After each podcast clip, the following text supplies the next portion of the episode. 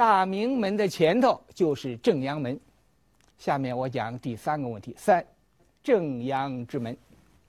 我们刚才讲了大明国门，就大明门的前头是正阳门，最初叫立正门，我们现在俗称前门。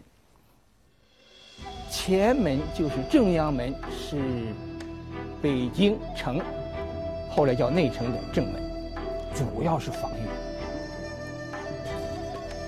正阳门的门楼啊，诸位，比天安门门楼高四十二米，十层楼三十米，相当于十四层楼房那么高。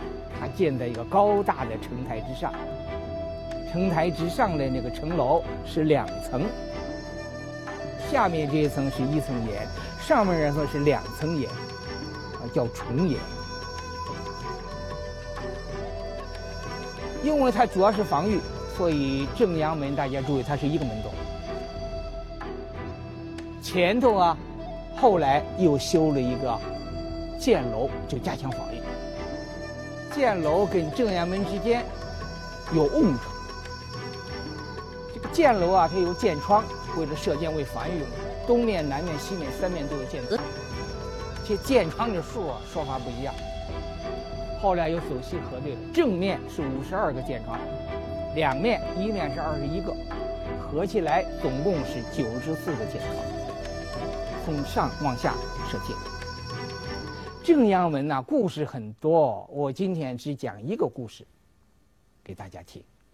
这个故事就是李建泰的故事。李建泰啊，是山西曲沃人，考了进士，后来官做到吏部的侍郎，做到东阁大学士。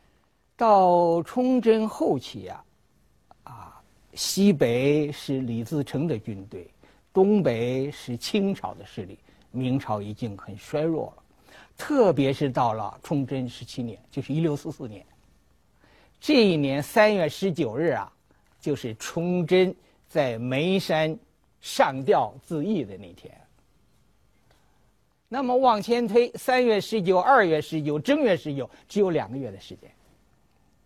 这个时候形势已经非常危啊，因为崇祯十七年一六四四年正月初一啊，李自成在西安啊。建号大顺呐，是吧？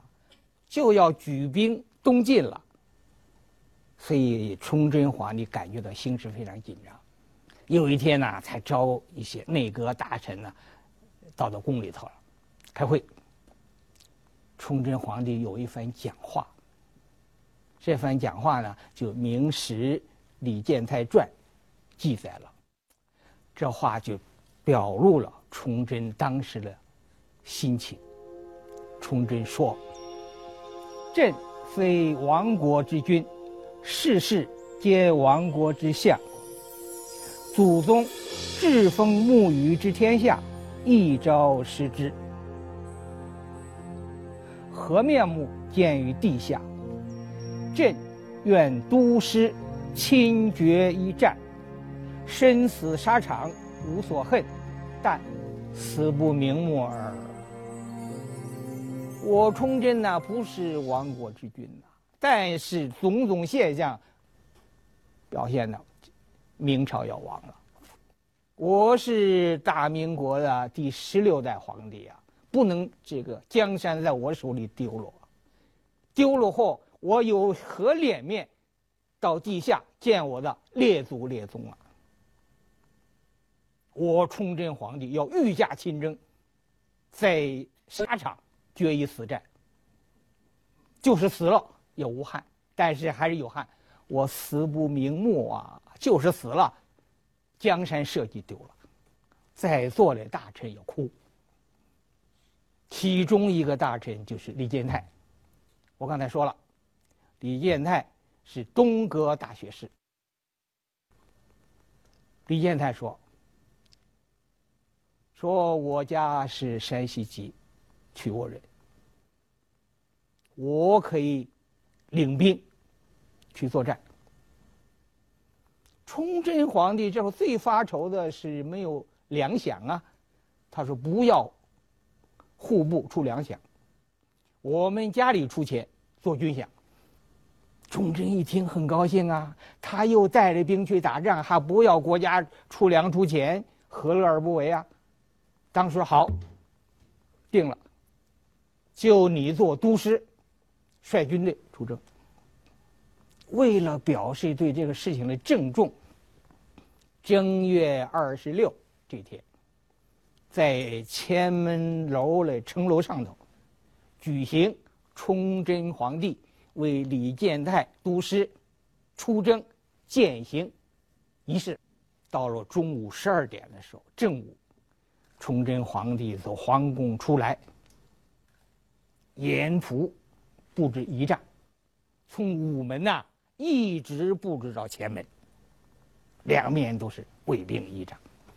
崇祯皇帝上了正阳门楼，就是百官都聚齐了，礼仪的官员都聚齐了。崇祯皇帝呀，第一赐酒，说李建泰呀，你去都师出征啊，我给你赐酒，酒壶啊是金的。倒一杯酒，李建泰喝了，又倒第二杯酒，又喝了，又倒第三杯酒，连赐三杯酒。赐酒后，崇祯又说了：“说朕有手书，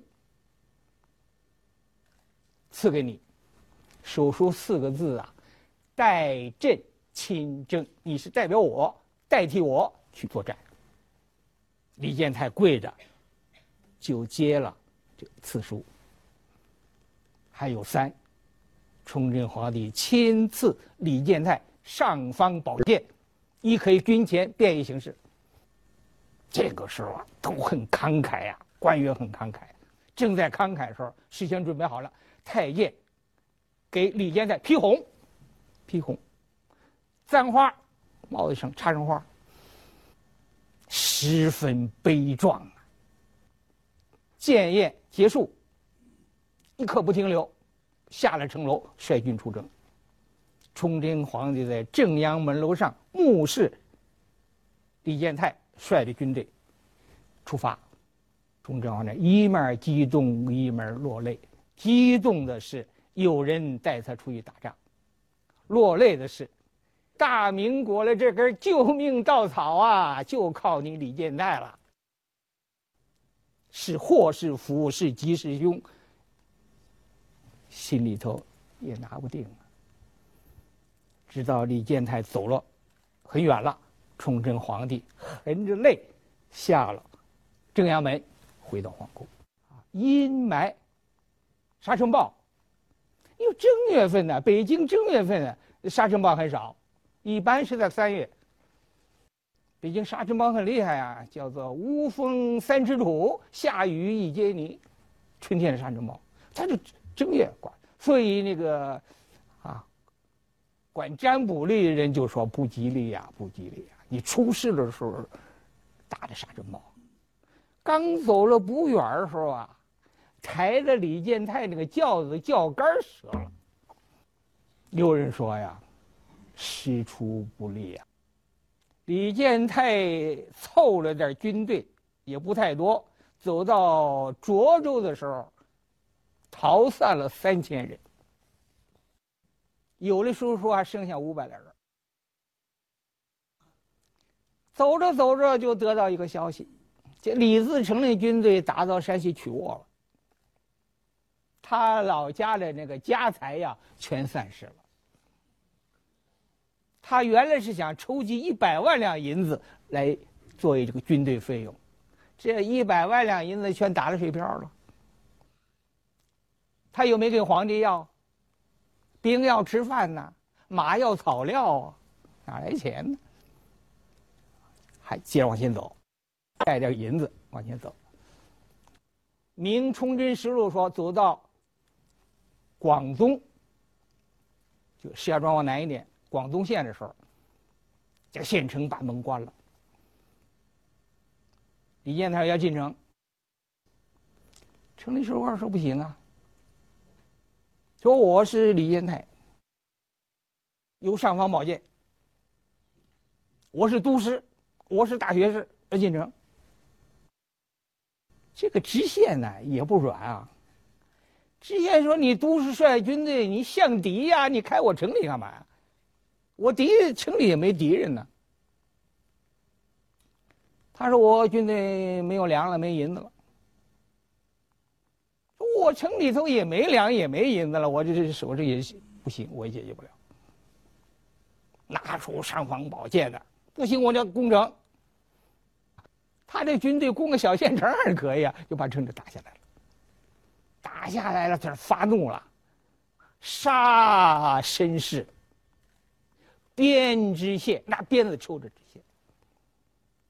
您堂堂的尚方宝剑，堂堂大学士，堂堂的都师，您这军队本来是杀敌人，不杀敌人，先打自己的县城，先鞭挞自己的大明国的知县。成何体统啊！往那走不行，他又又调回头，调就到了保定。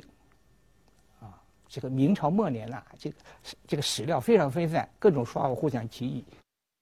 到保定要进城，保定守城人不能进，保定是府。他说：“我有尚方宝剑，尚方宝剑也不行。”他就要攻城。城上人守关有人认得这个李建泰，说他呀就是大学士，他进来吧就进来。不久，李自成军队来就把城呢就攻占了。李建泰下场两种说法，一种说法自杀没死，被李自成军队抓着了；一种说法就投降，投降李自成。不管什么情况，反正他投降李自成了。此为李建泰一叛。不久。清军到了北京，李自成从北京有往西安方向走了。这时候，李建泰又投降了清朝，做了清朝的内翰林弘文院大学士，还是大学士。又判了李自成，此为二判。在顺治朝做官不久，别人告发他。他有这个贪婪罪，把他就把他官给免了，他就回了山西曲沃。这时候原来明朝的大同总兵叫江襄，就投降清了，投降清了又反叛清。李建泰和江襄呼应，又反抗清朝，投降清朝又反叛清朝。此为李建泰三叛。崇祯皇帝当年在正阳门城楼上，对李建泰有三次：一次酒，二次书，三次剑。现在李建泰是三叛：一叛明，二叛李自成，三又叛清。这个时候，崇祯皇帝已经埋在昌平十三陵了。地下有灵，崇祯皇帝怎么想这事情？我刚才讲了三门，就是承天门、天安门、大明门、大前门、正阳门、前门。不看，在这条中轴线上，北京城中轴线上，以午门为中心。往南看，四座门：端门、天安门、大明门、大清门、正阳门。因为永定门是后修的。往北看，又是四个门，就太和门、天清门、神武门和地安门。这九个门呢很有意思，我把它叫做天子九门。从午门往南看，端门展端正，它又端又正；天安门上安泰，平安泰；大明门崇国统，正阳门扬正气。从午门往北看，太和门。